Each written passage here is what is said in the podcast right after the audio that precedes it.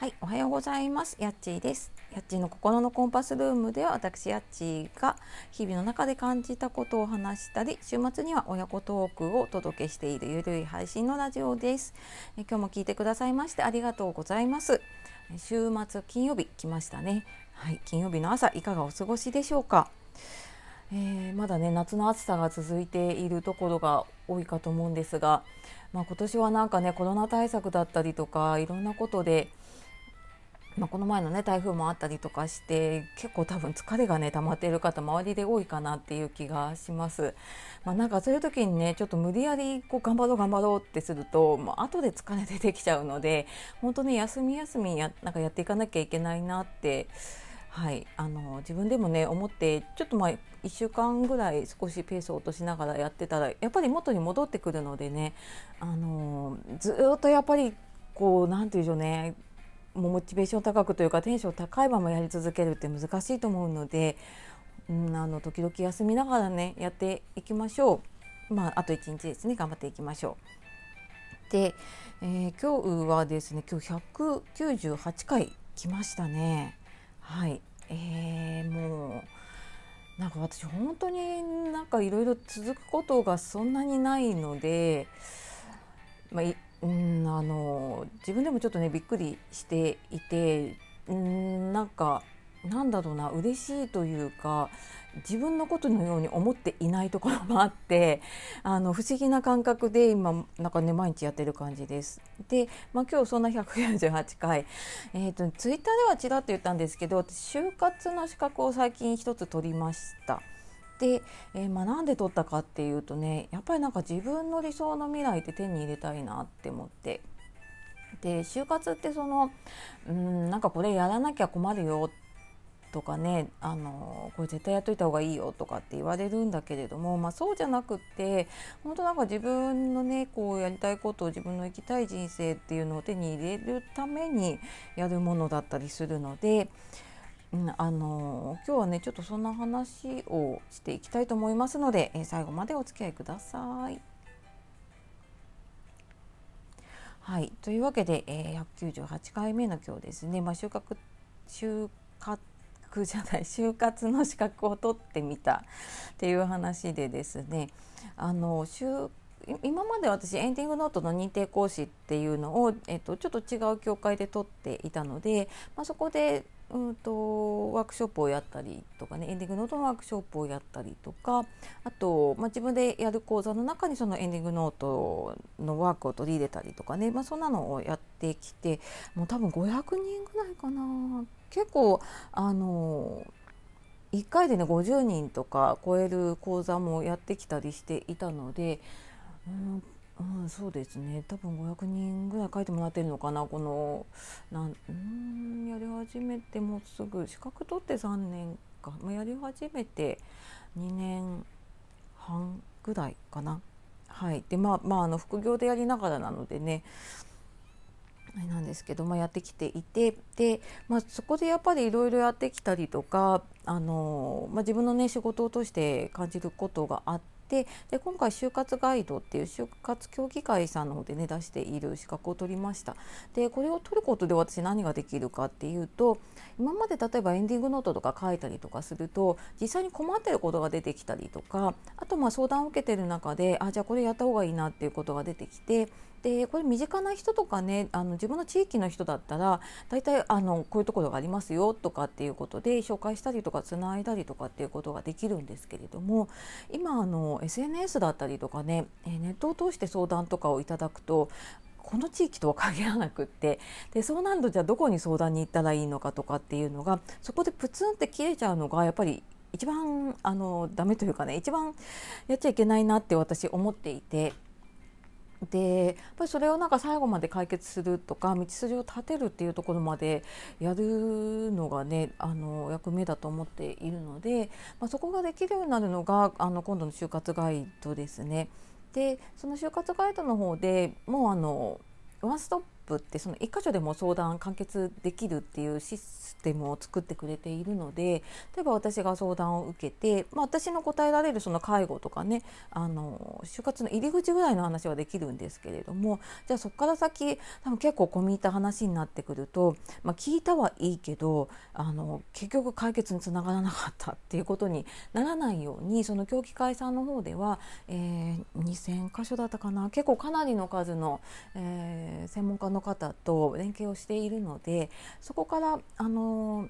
必要な方をね紹介してくれたりとかもします。なので例えば私が受けた相談が途切れないっていうのかな。で必要なところにきちんとこう、えー、受け渡しができるっていうところまで私はできるようにしたかったので、えー、今回ねそういうのを取ってみました。でなんかよく言われるのが私、まあ、今40代ですね、まあ、アナフィフですけども40代ででなんでその若さでね就活の仕事とかねエンディングノートとかそういうのやってるのってよく聞かれます。で、まあ、確かにそうなんですよね50代ぐらいになるとやっぱりちょっと考え始めるなっていう方が多かったりとか、まあ、やっぱ60還暦すぎるとあもうなんかやらなきゃっていう感じになる方が多いです。でまあ、そんな中私やっぱ介護の仕事をもう20代からやっているので、うん、と普通の方の感覚と違うんだと思いますその自分が年を取っていく感覚とか、うんと、自分が年を取った時にこうなるっていうのをもう何百人どころじゃないな多分相談を受けたのでいうと5,000人もっといるかなぐらいだし、まあ、見た人数だと本当多分何万人っていう方を見ているのでそうなるとねあの自分ごと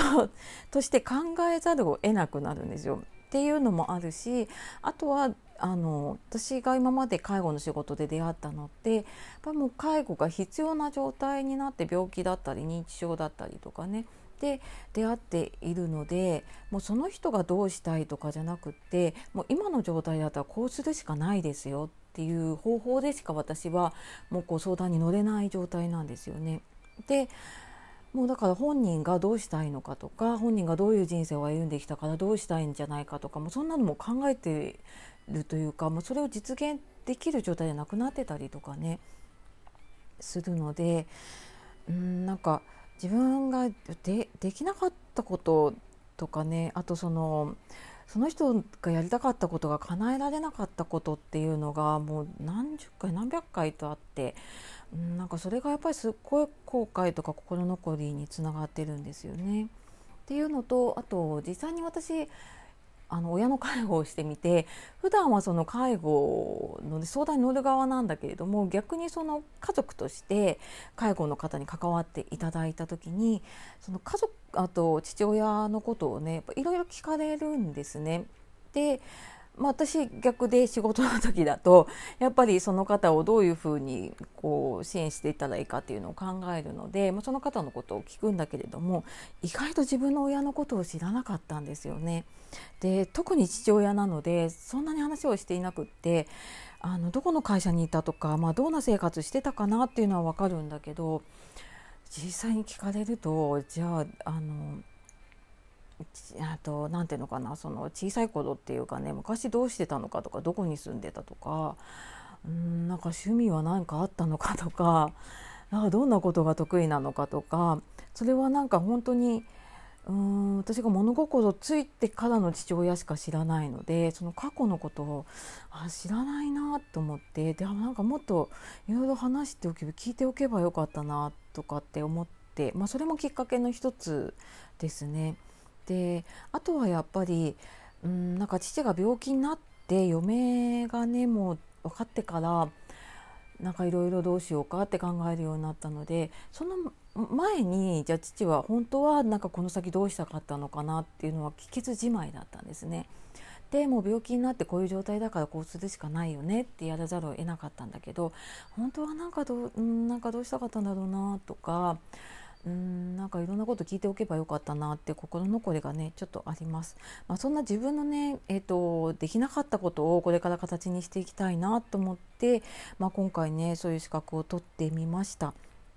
でやっぱりあの私ずっと思っているのが自分の人生幸せだったかどうかって今わからないんですよね結局。で自分が最後にあこの人生良かったなって思えるのがきっと幸せな人生なんじゃないかなって私は思ってます。でそのね自分の幸せな人生手に入れていくにはやっぱり自分の、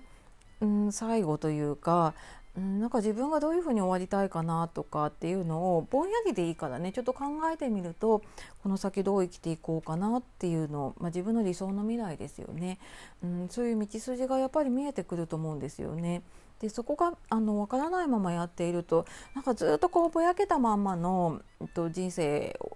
でねそれが理想かどうかもわからないままいかなきゃいけなくなっちゃうと思うので、うん、なんか私はなんかもっといろんな方のねお手伝いをしてその理想の未来をね叶えていきたいなと思って、はい、今回資格を取ってみました。でまたちょっとこれからねいろいろあのいろんな方のねお役に立てるように、えー、まあ、企画だったりとかねいろいろやっていこうと思っておりますので、えー、その辺は随時お知らせをさせていただきます。はいというわけで、えー喋りたいことだと本当に一気に喋りますね私ね と思いましたがあの多分ここ伝えたくていろいろ私発信をしてるんだなっていうのを今日改めて感じました。はい、でえー、っとですね明日が199回目で多分親子トークになると思います。で以前99回目の時もたまたま親子トークであの100回直前みたいな感じだったんです。今回は200回直前の199回親子トークを明日お届けをして200回目ちょっと日曜日は私お休みしていることが多いので月曜日かなって多分お昼ぐらいの配信になるかと思います。でちょっと時間が未定なのでもしよければフォローいただければあの通知がいくのであのそちらの方もよろしくお願いします。はい。というわけで、えー、今日198回目最後まで聞いてくださいましてありがとうございました。では素敵な一日をお過ごしください。えー、夜お聞きの方、今週も1週間お疲れ様でした。えー、今日もやっちがお届けしました。ありがとうございます。さようなら。またね